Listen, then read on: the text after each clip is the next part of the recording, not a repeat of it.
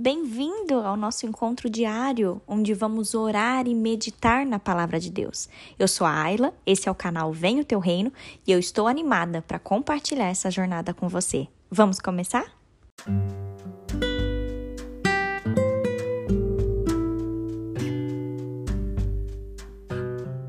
Onde os seus olhos estão fixos é o tema do nosso devocional de hoje, queridos. E eu estava meditando na palavra de Deus, na história do rei Josafá.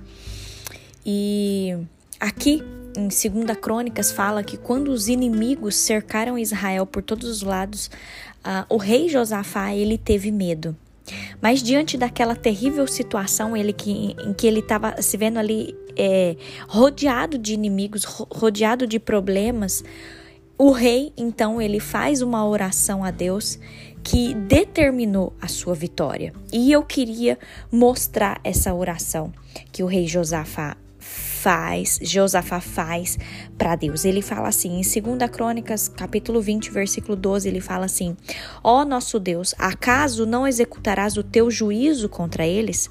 Porque em nós não há força para resistirmos a essa grande multidão que vem contra nós. Não sabemos o que fazer, mas os nossos olhos estão postos em ti. Consegue entender? Olha o que ele fala. Ele fala: Senhor, eu não tenho força, a gente não tem força para enfrentar essa grande multidão que está vindo contra nós, mas os nossos olhos estão fixos em Ti.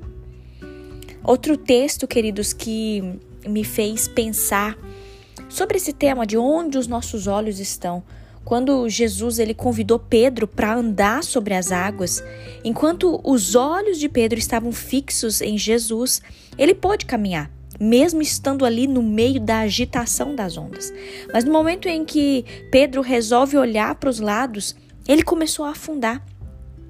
Queridos, preste atenção tanto a história de Pedro e essa história do rei Josafá, que ele busca o Senhor e ele fala para o Senhor: Senhor, os nossos olhos estão fixos em Ti. Nos ajude com isso, Senhor.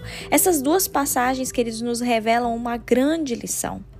Preste atenção no que eu vou dizer agora, não importa quais problemas você terá que enfrentar nessa semana, não importa quais problemas você tem enfrentado aí no seu dia a dia.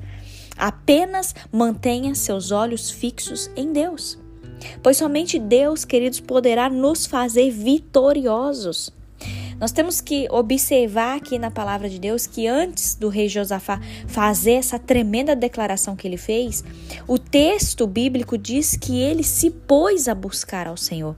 Quer ver? Versículo 3 diz assim: Então Josafá teve medo e decidiu buscar o Senhor e proclamou um jejum em todo Judá.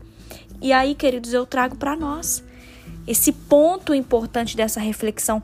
Como tem sido a nossa busca por Deus? Será que nós temos aprofundado o nosso relacionamento com o Senhor a ponto de fortalecer a nossa confiança nas Suas promessas? Será que nós estamos buscando a Deus nos tempos de tranquilidade? Porque você já percebeu que a gente tem um péssimo hábito de quando tá tudo tranquilo na nossa vida, a gente relaxa. A gente não ora, esquece de orar, esquece de buscar Deus, esquece de ler a palavra. Ai, passa os dias, tá tudo bem. Mas na hora que vira um ribuliço na nossa vida, aí a gente fica doido, desesperado, querendo orar, quer que Deus responde, pede para um monte de gente fazer oração pela gente. Aquele trupé. Queridos, por que, que eu estou falando isso? Preste atenção. Nós precisamos buscar a Deus nos tempos de tranquilidade e nós também precisamos buscar a Deus nos momentos de provação. Se você não criar o hábito de buscar a Deus nos tempos de tranquilidade, quando tiver o momento de provação, como é que você vai ter força?